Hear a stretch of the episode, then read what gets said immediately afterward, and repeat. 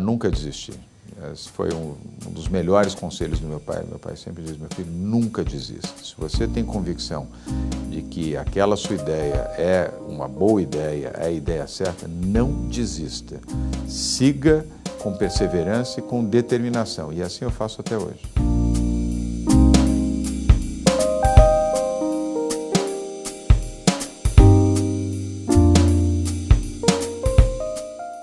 Fui trabalhar para aprender, eu fui para sobreviver.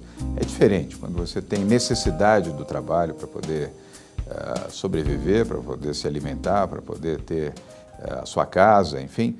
Uh, é diferente da atividade empreendedora, onde você já tem um certo suporte, um, algum padrão de vida. Mas foi um grande ensinamento para mim, até porque construir na dificuldade torna você uma pessoa mais sensível, mais dedicada, mais atenta. Você não pode errar.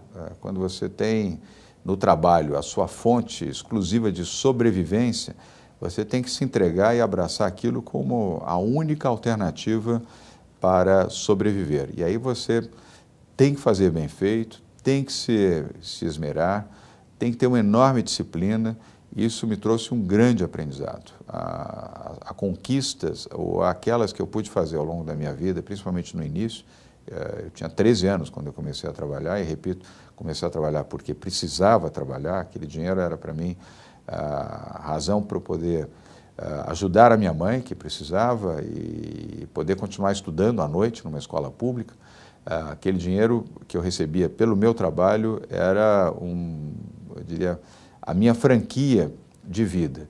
E essa dificuldade foi um grande ensinamento uh, nestes primeiros anos e até hoje. Por isso que eu respeito muito as pessoas uh, que trabalham, que são dedicadas, que começam a sua vida por baixo, como eu comecei. Eu emendava filmes, meu trabalho era emendar filmes, celuloide.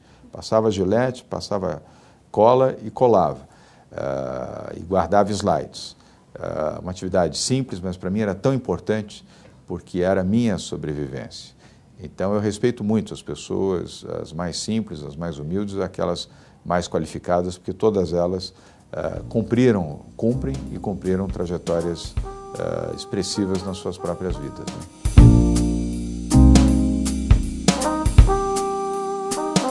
Não desista das suas ideias e nem dos seus sonhos. É como o Brasil, não pode desistir do Brasil, como disse Eduardo Campos.